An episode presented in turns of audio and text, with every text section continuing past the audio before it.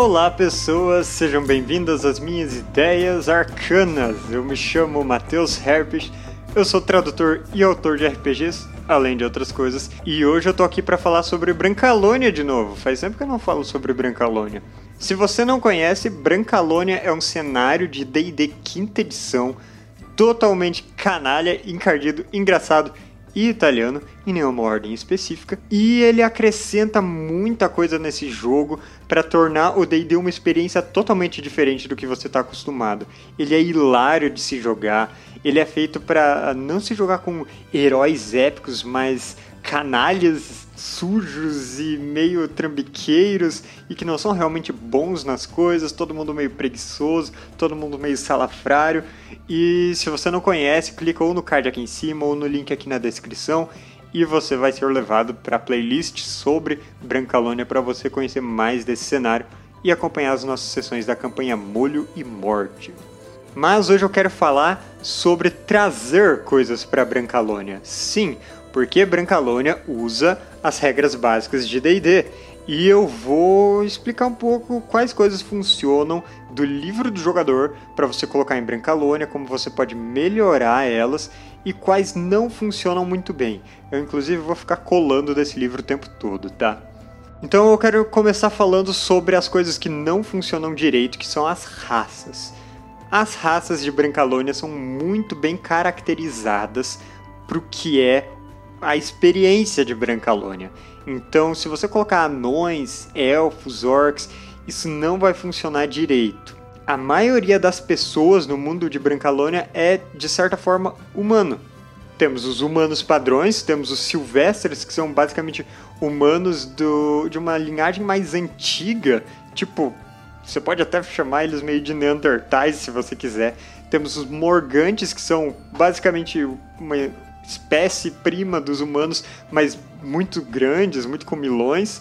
E a gente tem os dons, que são humanos que nasceram em um período especial do calendário, tipo durante a mala têmpora ou na conjunção de astros específicos ou algo assim, e por isso tem os poderes mágicos característicos dos dons.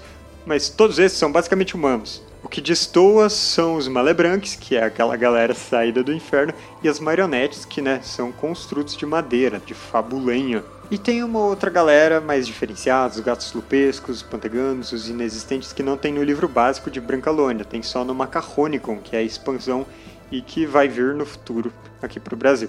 Mas as raças daqui do livro do jogador não funcionam muito bem por esse motivo, são coisas muito particulares que existem no mundo de Brancalônia. Só que as classes funcionam muito bem. Eu quero falar um pouco delas agora, na ordem que estão no livro. Então vamos lá, Bárbaro. O Bárbaro tem duas trilhas primitivas aqui no livro básico, é o Berserker e o Guerreiro Totêmico. Berserker funciona muito bem se você fizer ele voltado para brigas, voltado para uh, ah, descontar a raiva nos inimigos de um jeito cômico. Sabe aquele estereótipo de bárbaro de que ah, tudo se resolve com porrada e se não se resolveu é porque você não deu porrada o suficiente? O Berserker pode ser exatamente esse estereótipo em Brancalônia, mas lembre-se de que a maior parte dos conflitos você não vai resolver de um jeito letal, né? Só contra monstros ou inimigos muito pessoais. Tem as regras de briga de tabernas, os combates não letais de Brancalônia, que vão ser resolvidos de outra forma. Mas a personalidade de um Berserker, que o tempo todo tá ficando furioso, descontrolado e partindo para briga com os outros, funciona muito bem. O guerreiro totêmico, ele funciona bem se você mudar os totens dele. Afinal, a parte importante é você ter coisas que ainda sejam engraçadas no jogo, porque esse é o clima geral de Brancalônia. Então, em vez de urso, águia e lobo, você pode ter nessa ordem porco, ratazana e ganso. E vai combinar totalmente com os bônus que eles fornecem. Bardo no Brancalônia padrão a gente tem o Arlequim, que né, a arlequinada é uma coisa muito característica da Itália, mas a gente pode colocar os outros colégios também. O Colégio do Valor pode ser uma fanfarra marcial que está muito ainda numa temática de bandos de canalhas mercenários. E se você for fazer um bardo do colégio do conhecimento ou do saber, eu não sei como chama o lore em português, você pode fazer ele como um grande fofoqueiro, um informante que está espalhando lorotas o tempo todo, querendo saber das histórias de todo mundo, talvez até criando uns escândalos para ter o que falar depois. Os clérigos, você tem que se lembrar que não existem divindades no mundo de Brancalônia. Existe a fé no credo do Pai Eternal, ou Santo Deus, como eles chamam, e nos vários santos do calendário. Então tem um santo para cada coisa. Isso está em Brancalônia. E você pode combinar cada um dos domínios divinos com um santo de um nome engraçado que você criar. Tipo, o domínio da guerra pode ser da Santa Predatória o domínio da trapaça talvez seja da santa longura. O domínio da vida vai ser da santa paciência. E você pode inventar os santos que você quiser. Não tem uma lista certinha, só tem alguns que são citados no livro do cenário.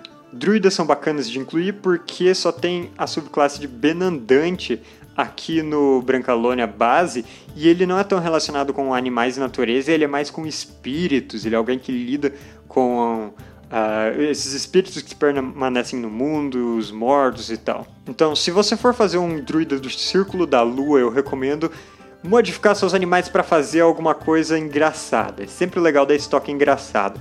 Coloque, por exemplo, em vez de virar um javali, você vira um porcão enorme, gordão, pronto para o abate, mas muito furioso um lobo, na verdade vai ser um cão sarnento, mas grandalhão, feroz também, mas cheio de pulgas que vão fazer os inimigos se coçarem. E esse tipo de coisa sempre combina com o jogo. Uh, ou talvez você seja um animal que pode se transformar em gente. Tem muitos animais falantes em Brancalônia, seria ótimo colocar isso como um druida do Círculo da Lua. E se você escolher o Círculo da Terra, eu recomendo o seu terreno escolhido ser relacionado com algumas das regiões do reino tem muitas regiões que correspondem às regiões italianas, mas sempre com elementos folclóricos e muito inusitados nelas.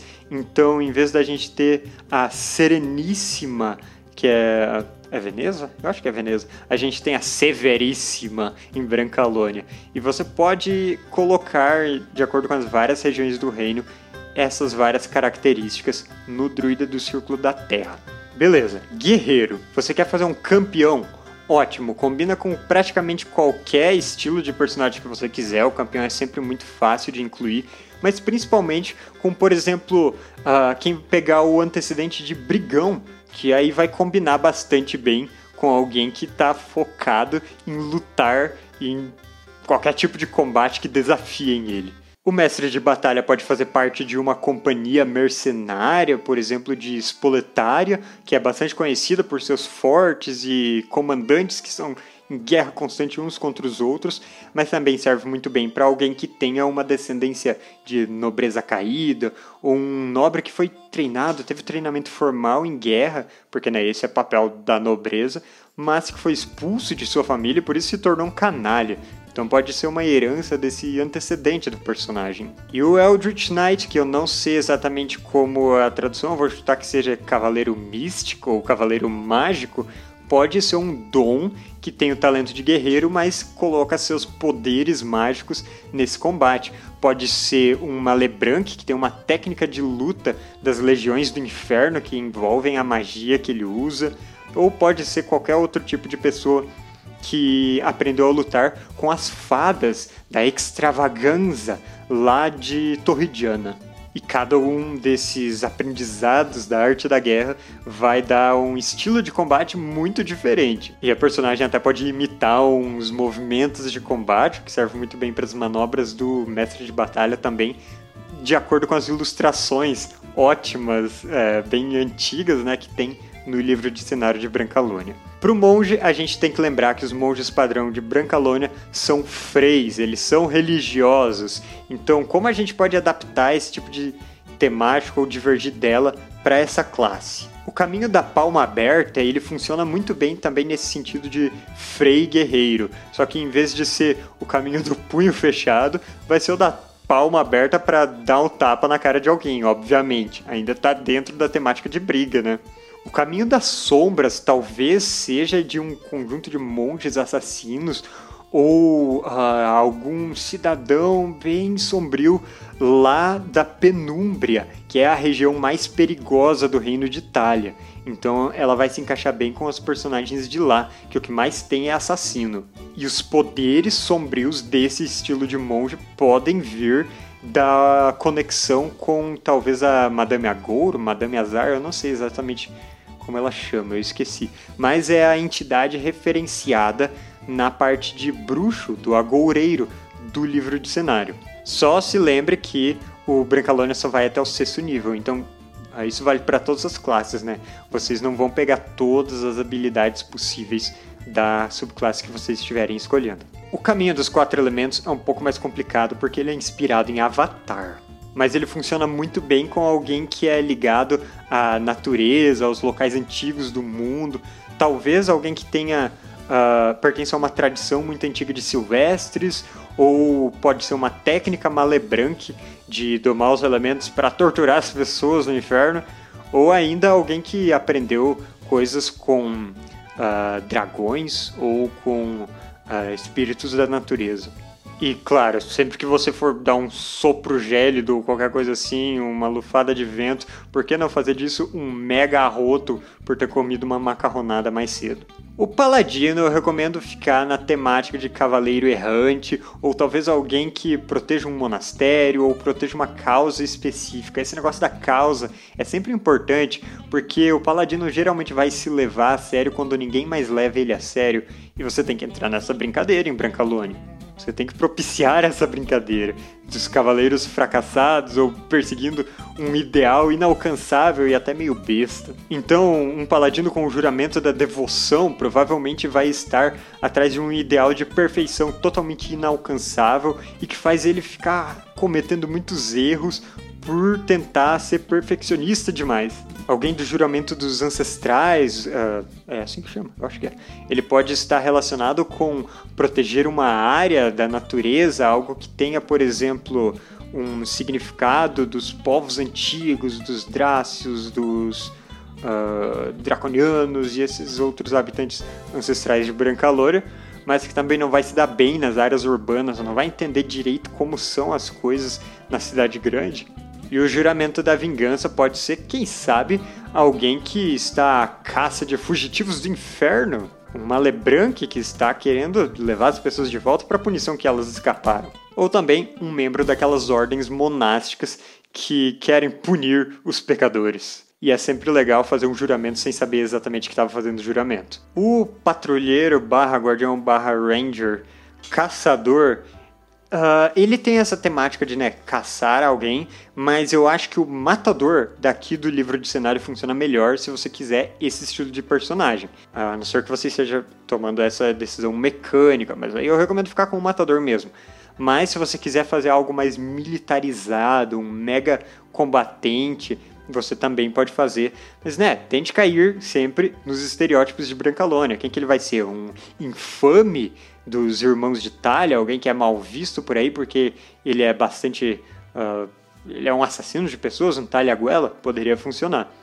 O Mestre das Feras, ele cai naquela mesma questão do druida. Faça os animais engraçados, quem sabe o companheiro dele vai ser uma vaca leiteira mesmo que consegue combater ao lado dele. Ficaria interessante. Ladino é bacana colocar, por exemplo, o ladrão, porque ele tem essa característica que não é exatamente de combate, muita coisa no Brancalônia não se resolve em combate, e a gente tem como subclasse oficial o brigante, que né, ele é mais das florestas, enquanto o ladrão poderia ser mais urbano, funciona muito bem. O assassino pode ser alguém de penumbra e pode ser um infame, um talhaguelas, uh, alguém que vai ser meio exilado e sempre perseguido pelos guardas, ou quem sabe alguém que, por que não, um assassino que nunca matou alguém de verdade e quem sabe a primeira vez que você matar alguém no jogo vai ser colocando em prática aquilo que ele só tinha estudado na teoria, que pode ser um momento hilário no jogo. E o Arcane Trickster, ou Trapaceiro Arcano, ele também é assim como o Cavaleiro mágico, cavaleiro místico, ele pode ser alguém que aprendeu sua arte com as fadas, ele pode ser uma marionete que né, tem a fabulenha dentro dele, então essa magia, é, essa madeira mágica que facilita ele fazer magias, ele pode ser alguém, algum dom. Ser dom sempre justifica uma classe marcial que tem um pouco de magia, tá? E né, ele sempre pode ser um trambiqueiro meio fazendo pegadinhas com sua mão mágica invisível, isso seria ótimo. Feiticeiro é ótimo porque a metamagia vai funcionar totalmente bem dentro do contexto caótico e aleatório de Brancalônia.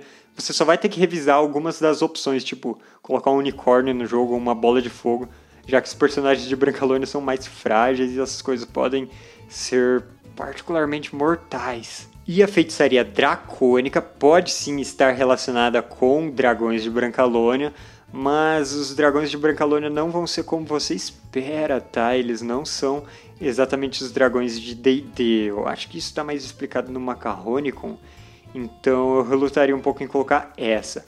Mas você pode, quem sabe, ser uh, de uma linhagem draconiana, que é o Império Romano lá do passado, e justificar suas magias de alguma outra forma, mas aí fica para sua criatividade. Então, penúltima classe, bruxo, você pode colocar como seu patrono uh, muitos seres ancestrais que são desconhecidos. Você pode falar que é o Quinotauro, você pode falar que são as Silas das lendas, ou ainda entidades ainda mais antigas que você possa ter um pacto para representar o Great Old One. Para representar o Fiend, o Ínfero, tem literalmente um inferno abaixo de Brancalônia, que a entrada dele é conhecida, fica uh, lá em, na Alásia, então é muito fácil justificar um pacto com um ser infernal. E a Arquifada pode ser uma das fadas turquesas lá de Torridiana, lá da Cucanha, e é de onde vem o poder da extravaganza. Você pode inclusive chamar de extravaganza em vez de arquifada, funciona muito legal. Por fim, o mago é muito fácil você colocar qualquer especialidade, ela não tem que ter uma grande justificativa. Só lembre de sempre dar esse clima cômico nas suas opções, como você conjura as magias, talvez seja com os ingredientes meio fedidos ou inusitados, talvez uh, a visão das pessoas que, que as pessoas têm de você como mago seja de um uh, mágico de rua não que tem poderes mágicos de verdade, por mais que você demonstre seus poderes, as pessoas acham que são simplesmente truques, prestidigitações e sempre usar seus poderes mágicos das maneiras mais improváveis possível. Tipo, você pode ficar fazendo o seu objeto conjurado da mago da escola da conjuração para fazer um banquinho para se sentar aleatoriamente quando você estiver com os pés cansados, ou fazer um objeto para vender para alguém e embora da vila ou da cidade antes que a pessoa perceba que é uma falsificação. Ela puff, desapareça em, sei lá, um, uma nuvem de fumaça roxa e umas gargalhadas etéreas no ar. Mas com isso, a gente termina de passar por todas as opções de subclasses básicas do livro do jogador. E olha, algumas funcionam melhor do que outras, algumas são prontas para o Brancalônia, vocês viram, e outras precisam de uma criatividade maior. Então sempre converse com seu narrador e com os outros jogadores da mesa se quiser incluir essas opções no seu jogo. E eu já vou ficando por aqui. Se você gostou desse conteúdo, não se esqueça de se inscrever no canal. E se gostou muito e quer jogar RPG comigo, você pode ir lá no apoio do canal, o link está aqui na descrição. E a partir de R$ reais você já participa de sessões de RPG. Mas é isso, até mais e obrigado pelos peixes.